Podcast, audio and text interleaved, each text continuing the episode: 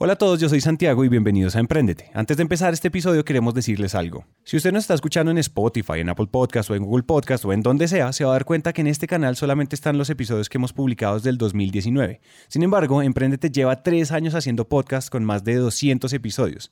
Entonces, si usted quiere escucharlos todos, puede hacerlo completamente gratis en nuestra página web emprendete.com.co. Por ese modelo creo que lo que más ganamos es poder tener un primer cliente tan importante dentro de nuestro portafolio de clientes, lo que nosotros llamamos comprar un cliente. ¿Qué opinan ustedes sobre la siguiente afirmación? Hay dos tipos de personas. Las personas que cuando se les ocurre una idea de negocios quieren montar un restaurante, una agencia de mercadeo, un bar, una aplicación de domicilios o cualquier otra cosa que sea relativamente fácil de imaginar. Y están esas personas que cuando se les ocurre una idea, se les ocurre hacer una empresa que desarrolle modelos predictivos basados en ciencia de datos e inteligencia artificial para la toma estratégica semiautomatizada de decisiones en grandes corporaciones. Pues en el episodio de hoy hablamos con Byron Quintero, uno de esos emprendedores que caben en la segunda definición. Y bueno, en este episodio vamos a hablar de tres grandes cosas. La primera, una recapitulación breve de la historia de iData. La segunda, los consejos de Byron para vender algo que nadie sabe que necesita. Y tercera, los consejos de un empresario que vende millones de dólares al año. Hola a todos y bienvenidos a Emprendete, un espacio para aprender a través de historias. Es un hecho que las historias son la mejor manera de aprender y queremos que aprendan en esos tiempos muertos como el tráfico, cuando hacen ejercicio, en salas de espera o mientras hacen de comer. Esos tiempos ya no son perdidos, son para que aprendamos juntos. Bueno, hola, mi nombre es Byron Quintero, yo soy gerente general de IDATA, somos una compañía especializada en analítica avanzada e inteligencia artificial momentico, paremos ahí. Entendamos qué es eso, pero en palabras un poquito más sencillas. Bueno, básicamente nosotros aprovechamos los datos de las empresas para crear soluciones que además de anticipar eventos futuros, por ejemplo, cuando un cliente va a desertar de una compañía, cuando un cliente va a comprar, cuando una persona se va a enfermar, además de anticipar, son modelos que eventualmente son capaces de tomar decisiones de forma automática, como lo haría un ser humano. Ahora sí está un poquito más claro, sin embargo este tipo de ideas de negocio no surgen así como así, y el mundo de la tecnología ha venido cambiando mucho y muy rápido, lo que implica que la forma en que hemos visto los datos ha cambiado radicalmente en los últimos años. Y para entender de dónde vienen esas ideas, Byron nos contó de manera muy breve la historia de los datos. Las empresas primero empezaron a almacenar datos, por alguna razón. De hecho, los que empezaron a almacenar datos primero fue el sector financiero. Y el almacenamiento de datos se da porque era buenas prácticas almacenar datos, porque lo consideraban estratégico o simplemente porque era normativo, es decir, como en las entidades financieras que la superintendencia financiera les exige almacenar datos. Entonces, cuando una empresa tiene datos, tiene algo ahí guardado, se, le empiezan a ocurrir ideas de qué hacer con eso. Entonces las áreas de negocio empiezan a preguntar, por ejemplo en, un retail se empiezan a preguntar qué hay en los datos. Entonces por allá Mercadeo dice, ah, es que yo quiero saber eh, cuáles fueron las ventas de los últimos tres meses.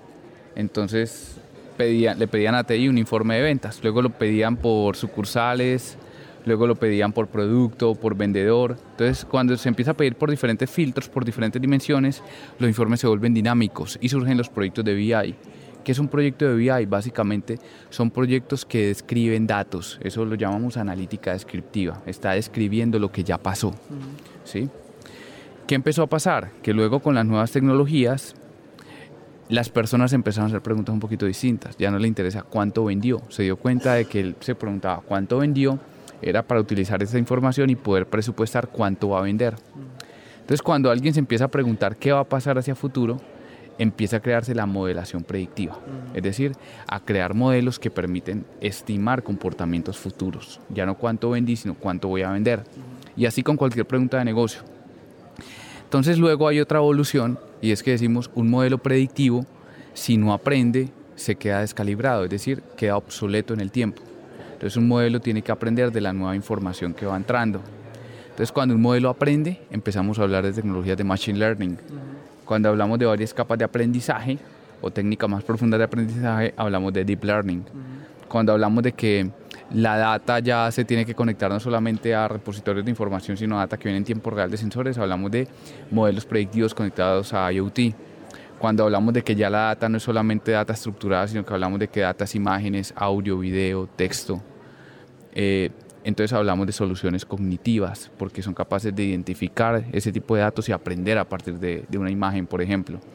Cuando hablamos de que un modelo ya no solamente toma decisiones, eh, no solamente predice, sino sugiere, hablamos de analítica prescriptiva. Y cuando ya hablamos de que los modelos no solamente anticipan lo que va a pasar, sugieren, sino que son capaces de tomar decisiones de negocio por automatizar un proceso, ya hablamos de inteligencia artificial. ¿Sí? Entonces, esa es la evolución de componentes y Data básicamente está focalizado en eso, en modelación predictiva hasta inteligencia artificial. Ahora sí ya tenemos el contexto necesario para entender la historia de Byron. Y como ya hemos escuchado antes, todo empieza trabajando para otros. Como economista empecé a trabajar en un banco hace mucho tiempo.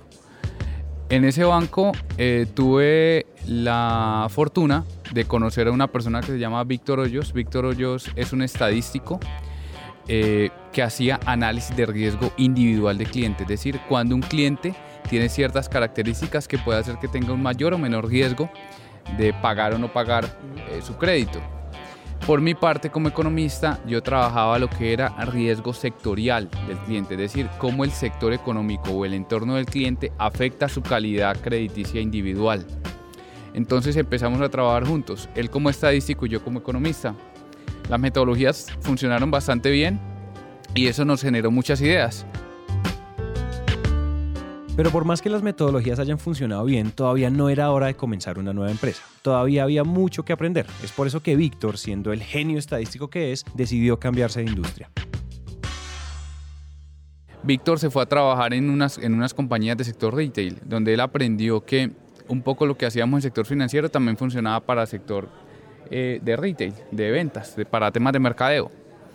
Por mi parte, yo había renunciado a la compañía y me había ido a crear otra entidad financiera con unos, con unos ex compañeros de la entidad financiera inicial. Entonces, eh, al ser el primero que renuncié, tuve como esa experiencia de creación de una empresa desde cero, en crear la propuesta de valor, en conocer un poco qué se va a hacer, pero eh, más allá de eso, yo creo que la historia de emprendimiento parte desde el, empleo, desde, ese, desde esa primera experiencia laboral, porque yo creo que sí, yo creo que uno puede ser emprendedor desde cualquier ámbito.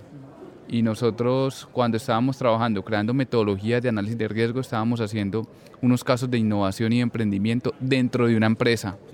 Y yo creo que eso es una vena que, que siempre estuvo viva. Eso que acaba de decir Byron no podría ser más cierto. En la vida profesional hay dos grandes caminos, trabajar en la empresa de otra persona o trabajar en nuestra propia empresa. Y los dos caminos son totalmente válidos. Muchos no toleran la incertidumbre de emprender y muchos no soportan trabajar para alguien más. Pero de lo que muy poco se habla es sobre el intraemprendimiento, que no es otra cosa sino emprender dentro de una empresa. Es decir, si ustedes tienen la libertad para ejecutar proyectos e ideas dentro de la empresa en la que trabajan, ustedes están oficialmente emprendiendo algo. El punto es que intraemprender suele ser un gran primer paso para lo que después puede ser una gran idea de negocios. Y después de andar cada uno por su lado, ahora sí era hora de comenzar. Eh, luego pasó de que nosotros nos encontrábamos eh, como amigos, charlábamos y un día dijimos, hey, ¿por qué no extrapolamos esto que hacíamos? Hagámoslo basado en datos para todos los sectores. Antes de que el término Big Data, inteligencia artificial, analítica avanzada, todo esto surgiera. Entonces, por eso fuimos quizás pioneros en, empezar con este tipo de tecnologías. De ahí surge. Y la ventaja de ser pioneros en la región es que el que pega primero, pega dos veces. Eh, al haber iniciado eh, con operaciones en ciencia de datos hace siete años ya, eh, nos ha hecho que tengamos el portafolio de clientes más amplio que hay en Colombia en servicios de ciencia de datos. Y eso también nos ha llevado a varios países de América Latina. Entonces, Data hoy ejecuta proyectos no solamente en Colombia, sino en Centroamérica. Hemos también operado proyectos en Estados Unidos, en Perú, eh, Argentina. Ahora tenemos también operación física, por ejemplo, en Chile. Entonces, eso es lo que ha hecho que, que, que IDATA crezca. Y dentro de ese big picture lo que tenemos también es un poco desarrollar cada vez más productos, eh, intentar que sean más automatizados, no creemos en que sean 100% automatizados nunca, pero que tengan un nivel de automatización importante, en crear científicos de datos, porque es muy difícil encontrar científicos de datos, nosotros lo estamos formando, y en abordar más mercados, en internacionalizarnos cada vez más. Y es cierto, hoy Data es muy muy grande y tiene clientes enormes, pero es que hoy todo lo que ellos ofrecen es conocido y aceptado por el mundo de los negocios. Hoy en día ya hay un mercado consolidado para lo que ofrecen. Hace siete años la cosa era muy diferente. Nadie sabía qué era lo que ellos vendían, nadie sabía que tenía la necesidad de modelos predictivos y análisis de datos para la toma automatizada de decisiones, y conseguir un primer cliente con algo que nadie sabe que necesita es muy duro. Exacto, eso es uno de los dolores más grandes y es un dolor que, que es quizás psicológicamente golpea mucho, porque antes de que tengas el primer cliente y si pasan semanas, meses y no lo tienes, tú empiezas a decir, ¿será que lo que estoy haciendo, sí, exacto, esto sí pega? ¿Será que los clientes sí lo necesitan? ¿Será que yo me inventé una idea que no es, no es por, donde, por donde realmente el mercado lo está necesitando? ¿Será que estoy equivocado? ¿Será que lo estoy vendiendo mal? ¿Será que no estoy utilizando el discurso adecuado? ¿Será que estoy llegando al cliente que no es? O sea, te haces muchas preguntas de producto, de mercado, de propuesta de valor, de todo. Y eso empieza a generar incertidumbre y a veces empieza a generar inseguridad. Entonces, para nosotros fue particularmente mm, eh, duro porque estábamos vendiendo una solución que era intangible, es decir, nosotros estábamos vendiendo una diapositiva prácticamente de un concepto que no existía a unas empresas muy grandes, porque los que tienen datos y se interesan en, soluciones analíticas aún hoy en día son empresas muy grandes, escuchando a dos personas muy jóvenes, totalmente desconocidas, con una empresa nueva, donde usualmente cuando compran este tipo de soluciones tecnológicas se lo compran a grandes casas de tecnología, como IBM, como Microsoft, como SAS o como consultoras como un Accenture o como un Deloitte. Tenían todo en contra, y a eso súmenle que es un pequeño luchando y metiéndose a una industria de gigantes. Yo estaba convencido, eh, y yo creo que Víctor Hoyos, que es mi socio, me ayudaba con ese convencimiento. De hecho, él fue el que inicialmente dijo un día, vendamos modelos predictivos, y yo le dije, este man está loco. Estábamos convencidos de que el tema sí tenía que funcionar, de que quizás era no falta de maduración de, la idea de parte nuestra, sino de lo que el cliente necesitaba. Es decir, el cliente no conocía que tenía la necesidad y teníamos que hacerle ver que sí tenía la necesidad. Y aquí tenemos que hacer una pausa. Por favor, no comiencen a decir, es que yo no estoy vendiendo porque mi cliente no sabe que me necesita y por eso estoy a punto de quebrar. Miren, su falta de ventas y su falta de propuesta de valor no puede esconderse detrás de una excusa como estas. Para Byron, pues obvio no era una excusa, era un obstáculo, pues nadie le creía y si nadie le cree, pues ¿cómo vende? Es por eso que a veces es por eso que a veces para conseguir un primer cliente que crea en nosotros tenemos que usar técnicas especiales. Entonces recuerdo que el primer cliente nuestro fue una comisionista de bolsa, bastante reconocida hoy en día, y esa comisionista de bolsa tenía un problema. Entonces nosotros, muy convencidos, fuimos y le dijimos, nosotros, eso es un modelo matemático que nosotros podemos llegar a solucionar ellos nos dijeron, no les creemos, nosotros les dijimos, sí les creemos, ellos volvieron y dijeron, no les creemos, y nosotros les, dijimos, sí lo hacemos. Entonces, dado que vimos que no nos creían, les dijimos, lo hacemos a riesgo. ¿Qué es a riesgo? Lo hacemos gratis si no le funciona. Si le funciona, nos paga y eso queda barato. Si no le funciona, tranquilo, no nos paga. Llévelo sin compromiso. Entonces, exactamente.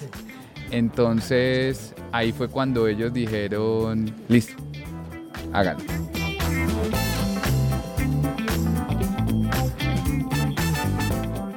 Acuérdense lo que ya hemos dicho sobre regalarle algo a un cliente o de hacerlo a riesgo, como dice Byron, y es que los términos y condiciones deben quedar muy claros.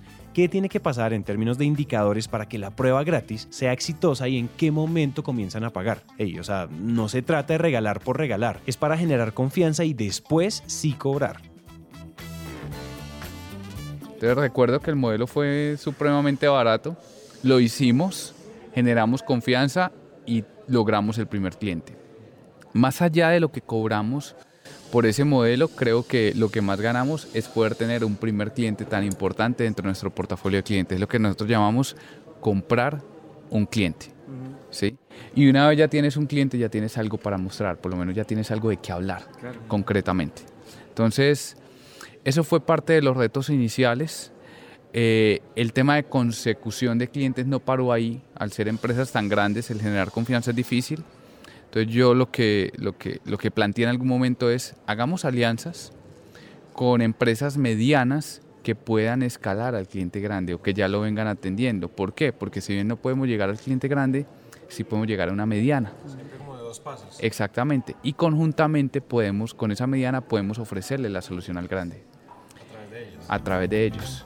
Entonces, eso también eh, lo discutimos, tomamos la decisión de hacerlo, lo hicimos y así empezamos ya a tener más casos de éxito y a tener más que mostrar para generar esa confianza. Y que chupapam. Se acaban de dar cuenta del megaconsejo que Byron nos acaba de dejar. Usen, en el buen sentido, a las empresas medianas que ya son proveedoras de las grandes para poder llegar a las grandes con su solución y generar ese efecto de confianza por asociación, si podríamos decirlo así. Finalmente, esas medianas empresas ya tienen una buena relación con los grandes y eso juega a nuestro favor. Otra gran manera de conseguir clientes es por referenciación. No hay mejor publicidad que el trabajo bien hecho. Y cuando un cliente le va bien, sí o sí lo va a recomendar a usted en algún punto del tiempo. Y aquí les podemos dar un pequeño consejo. No esperen a que esa referencia sea orgánica o a que simplemente suceda. Sean proactivos y pídanla. Entonces apenas se acabe este episodio, llame a ese cliente que tanto lo ama y pídale dos referencias. Así de fácil puede llegar a ser. Ahora, una de las cosas que más nos sorprendió de Byron es su perspectiva respecto a las organizaciones del gobierno y cómo nos podemos impulsar en ellas para conseguir clientes. Medellín se ganó un premio como la ciudad más innovadora del mundo. Eh, nosotros dijimos, bueno, ¿para qué servirá ese premio? Pero eh, dijimos, vamos a ver de qué nos aprovechamos de ahí. Si somos innovadores y nosotros estamos haciendo algo tan innovador, pues veamos si algo sale provechoso, claro. Entonces nos acercamos a los programas de la alcaldía de emprendimiento, eh, de aceleración, y dijimos, bueno, que hay, que son la ciudad más innovadora, venga, ¿cómo, cómo creamos programas juntos? Demuéstrelo y, y, y crezcamos. Entonces empezamos a participar en varios programas, a juntarnos con Ruta N, a juntarnos con Créame, y de ahí empezamos a tener varios eh, procesos de aceleración, que básicamente lo que buscábamos con esos procesos de aceleración era que nos sentaran con grandes empresarios. En vista de eso participamos eh, de algunos foros, eh, de algunos eventos en los cuales presentábamos nuestro modelo de negocio. En varios de ellos ganamos por el modelo de negocio y eso nos permitió, por ejemplo, con la Andy, en un programa que se llama la Andy del Futuro, del cual pertenecemos hoy en día, eh, pudimos acceder a un almuerzo con un empresario, eh, empresario que nosotros elegíamos, y elegimos a un presidente de una gran empresa eh, de aquí en Antioquia y nos fue muy bien. En su momento, sí, es Santiago Piedraíta, en su momento era presidente del grupo Orbis, que es Pintuco. Entonces, sí, era muy grande. Recuerdo que al principio me dijeron, con Santiago es muy complicada la agenda. Yo dije, no importa, yo espero. Esperamos hasta que se dio y Santiago, eh, es una fortuna eh, conocer a Santiago. Santiago es una gran persona, un gran empresario que desde que conoció IDATA le creyó y la verdad es que Santiago nos ha llevado a muchos clientes, a muchos contactos y eso es lo que hoy en día también hace que tengamos el nivel de crecimiento que tenemos. Uno nunca se imagina de dónde pueden estar los buenos aliados y los buenos contactos. Durante la entrevista que le hicimos a Byron nos surgió una pregunta y era cómo los emprendedores con empresas pequeñas y medianas pueden comenzar a entrar al mundo de los datos. Y la respuesta fue medio rara, pues nos decía que para poder usar el término Big Data se necesitan toneladas de datos y eso solo la tienen pues, las grandes empresas. Como quien dice, no hay mucho que puedan hacer con solo un puñado de datos, pero sí es clave entender que hoy en día casi todos los emprendimientos que nacen nacen con alguna forma digital o incluso 100% digitales, lo cual implica que sus usuarios o clientes dejan un montón de información cada vez que interactúan con nuestro producto. Y ahí es donde se comienzan a construir las bases para el futuro análisis de datos en masa. Eh, no voy a mencionar nombres, pero voy a mencionar un modelo de negocio que, que es de un amigo empresario y es que el negocio de ellos básicamente eh, lo que hace es que capturan información de lo que se venden en puntos de venta como supermercados y tiendas. Entonces, ellos qué buscan tener? Buscan conocer la data transaccional de lo que se está vendiendo para decirle al gran fabricante, no sé, por ejemplo a un Noel, decirle qué es lo que más se le está vendiendo, qué nivel de rotación tiene, casi que en tiempo real y qué tipo de productos debería tener en cierto momento o hacia dónde debería dirigir su oferta de productos. Entonces, es un negocio que si bien está 100% basado en la información y nació totalmente digital. Entonces el poder de la analítica casi que va dentro de su ADN. Entonces, cuando le empiezas a decir a ese negocio, metámosle a esto analítica predictiva, toma más sentido. Cuando le dices metamos la inteligencia artificial, ¿cómo? Ah, que es que ya no me interesa solamente saber cuál es el producto que se vende. Quiero ver cómo está organizado, por ejemplo, en el stand, todos los productos y yo con una foto y con inteligencia artificial puedo identificar en dónde estaban los productos y saber cuál es la mejor forma de organizarlos para que se venda más. O saber eh, con una cámara que está en el supermercado qué tipo de consumidor es el que llevó ese producto. ¿sí? Es una persona de qué edades, es una persona que, de qué género, es una persona que qué más productos está llevando al mismo tiempo. Entonces, ese tipo de data, por ejemplo, casi que no la tiene nadie. Y son negocios que nacen digitales y que basados en analítica pueden tener un poder mucho más amplio. Y pues miren, claro, no les vamos a decir mentiras. Si ustedes quieren meterle analítica avanzada a sus empresas, no es solo como cuestión de leer un par de blogs y ver un par de videos en YouTube. Es mucho más complejo. Pero pues ya saben que es posible y que agrega muchísimo valor. Para esta última parte del episodio le hicimos una serie de preguntas a Byron para entender su forma de pensar como emprendedor y lo primero que nos contó es algo súper importante para todos nosotros y es la diferencia y los retos entre ser emprendedor y empresario. Sí, bueno, yo creo que los aprendizajes todos los días surgen, o sea, todos los días hay retos, todos los días uno se enfrenta a problemas, todos los días se aprende. Eh, y hay algo que yo escuché alguna vez no recuerdo quién lo dijo, pero hay alguien que dijo, no todo emprendedor es buen empresario.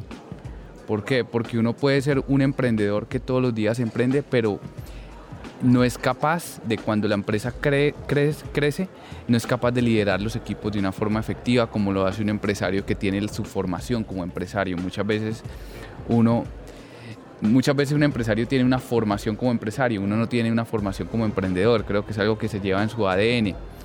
Y hay, hay personas que quieren emprender todos los días. Entonces, lo que, los que llaman emprendedores eh, seriales, que emprenden y venden el negocio y luego vuelven a emprender, seguramente son excelentes como emprendedores.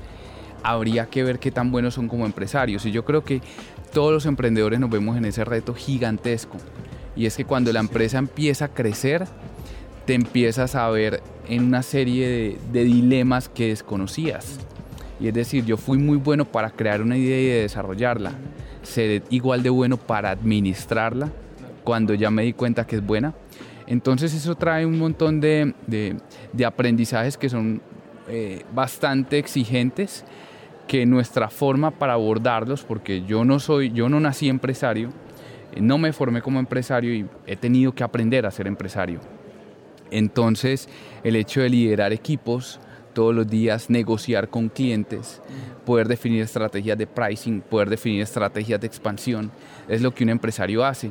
Y a mí me gusta mucho el emprendimiento. Entonces yo qué intento? Emprender dentro de mi función todos los días para hacer que la empresa sea cada vez más dinámica. Al mismo tiempo de aprender a administrar. Y ese aprender a administrar, para eso nos hemos tenido que apoyar entonces, por ejemplo, nosotros nos hemos apoyado en programas para emprendedores y empresarios como lo es Pro Antioquia o programas, por ejemplo, auspiciados por la Andi o la Andi del futuro, que es para poder administrar adecuadamente el crecimiento que estamos teniendo. Y muchas veces cuando uno es emprendedor no es tan abierto a escuchar ideas de personas que son ajenas al negocio. Y ahí es cuando uno dice, en mi empresa ya es importante tener un consejo directivo de gente externa, ya es importante tener una junta directiva de gente externa. Tengo que aprender a escuchar, porque mi idea que la desarrollé, eh, que la crecimos conjuntamente, que, que, la desarrollamos, hoy en día necesita habilidades que seguramente no tenemos. Y ahí es donde es necesario escuchar a gente que si bien es ajena al negocio, desde una visión externa puede aportar mucho a nuestro crecimiento.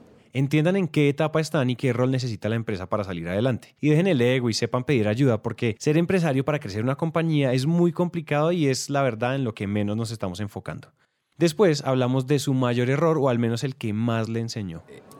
Cuando tuve la transición de haber estado en la empresa del sector financiero, Antes de Idata tuve otro emprendimiento que fue haber creado la otra financiera. Cuando creé esa otra financiera, eh, me fui con dos personas en las cuales eran amigos, pero yo sabía que como negocio quizás no había la suficiente confianza. Eh, yo me fui con muchas ganas de emprender, pero también por la inexperiencia muchas veces no definimos las cosas desde el principio. Es decir, son cosas que muchas veces los acuerdos no los firmamos, no los detallamos, no los establecimos. ¿Por qué? Por un exceso de confianza, porque éramos amigos. Cuando un negocio empieza a funcionar y las cosas no están bien establecidas, empiezan a haber dificultades. De yo que entendí, tú que entendiste. De cómo renegociamos esto. De cuáles son tus expectativas frente a las mías. De cómo alineamos las expectativas de todos. Entonces, eso fue una experiencia bastante dura, de la cual yo inicialmente pensé que salí muy perjudicado. De hecho, yo salí bastante maltratado de esa primera sociedad. Renuncié, vendí mi participación muy barata eh, y el día que salí de la empresa, recuerdo que uno de mis socios me dio dos palmadas en la espalda y me dijo, Byron, usted es muy buen empleado, pero empresario nunca. Y miren a Byron hoy, el rey de los datos en Colombia y uno de los jugadores grandes de Latinoamérica. Ahí ven, cuidado con lo que dicen y a quién se lo dicen. En general, si lo que van a decir no construye y no aporta nada, pues la verdad mejor que ni lo digan. Sin embargo, su primera experiencia de emprendedor le dejó una lección muy grande.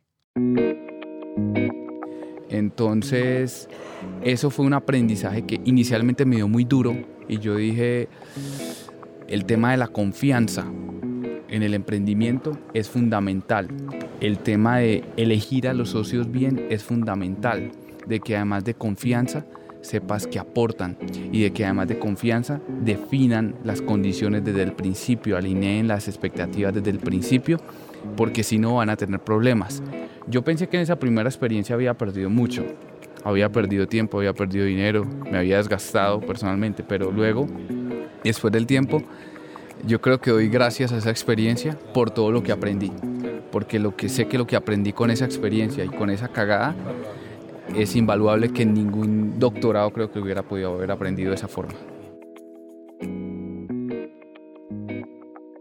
Esa sí es la lección más vieja de todas. No hay nada más grave que un mal socio. La verdad hay muy poco que decir respecto a este tema y en general pues busquen personas con principios compartidos, con visiones compartidas y con habilidades complementarias. De lo siguiente que nos habló Byron fue sobre el emprendedor y su búsqueda de financiación. El tema de financiación, el tema de consecución de los recursos. Eh, es, está muy dada la filosofía de que un emprendedor necesita financiarse casi que de forma desesperada. Es decir, casi que un emprendedor es un unicornio si logra levantar no sé cuántos millones de dólares de capital. Yo pienso que mm, muchas veces la estrategia es no buscar financiación externa. Muchas veces la estrategia es buscarla, pero en el momento adecuado. ¿sí? Muchas veces, a ver, yo creo que nosotros con fortuna hemos recibido como varias empresas y grupos interesados en invertir en IDATA pero siempre eh, con mi socio lo hemos pensado y hemos dicho, ¿para qué? No es el momento adecuado. Quizás hemos podido levantar dinero, pero quizás también pensamos, ¿y si crecemos con nuestras propias capacidades y nuestros propios partnerships, ¿para qué necesitamos un socio externo? Si lo necesitamos es porque además de plata, trae conocimiento, es un capital inteligente, pero los emprendimientos no tienen que salir solamente a buscar plata. ¿sí? Es un camino que se puede recorrer, es un camino que hay que crecer, es un camino que hay que madurar. Pero no tenemos que focalizarnos en crear emprendedores para que vendan su empresa rápido y salgan a conseguir capital de una forma casi que desesperada. Al contrario, financiarse frenéticamente no tiene ningún sentido si todavía no hemos encontrado un modelo de negocio sólido. Siempre antes de levantar capital deberíamos aprender a vender lo que tenemos, pues el ecosistema en Latinoamérica es muy diferente. Aquí sí necesitamos modelos sólidos y finanzas sólidas. Entonces, pues levanten capital, sí, pero sepan por qué y cuándo. Y para cerrar, los dejamos con lo que para Byron es la mejor inversión que uno puede hacer al momento de emprender. Yo creo que lo que más valoro de inversión ha sido tiempo. Sí, más allá de dinero, yo creo que ha sido tiempo es tiempo valioso para pensar sobre todo en la parte preoperativa de la empresa. Es decir, cuando con mi socio nos sentamos a rayar la empresa, cómo debe funcionar, cómo debe funcionar un modelo de negocio ideal, yo creo que es el tiempo más valioso que hemos, que hemos tenido. A partir de ese momento, muchas veces cuando quiero crear algo, quiero crear una estrategia, quiero crear un, modelo de negocio nuevo, un nuevo producto, me tomo el tiempo de sentarme a pensar de una forma tranquila, eh, de una forma en la cual me sienta muy a gusto con lo que estoy haciendo, que esté cómodo y que pueda tener un papel y un lápiz para rayar las cosas como deberían funcionar en un ideal. Esos momentos son las mejores inversiones que yo considero que puedo hacer. Bueno, hasta aquí llegó esta charla con Byron Quintero. Esperamos que este episodio les haya ayudado de algo, algo para su empresa o para su vida, y si este episodio pues logró aportar algo, misión cumplida. Los esperamos entonces en el siguiente. Este episodio fue producido por Santiago Cortés, coproducido por Juan Pablo Ramírez y Manuel Torres. Nuestro equipo de producto y tecnología está compuesto por Juan Diego Sánchez, nuestro CTO, Daniel Murta, ingeniero senior, nuestra directora de mercadeo y experiencias es Daniela Arias, seguro han hablado con ella más de una vez, y nuestro equipo legal es dirigido por Nicolás Pinzón. Nuestro equipo en Medellín es liderado por Pablo Noreña y Felipe Benavides. Nosotros somos Emprendete, gracias por escuchar.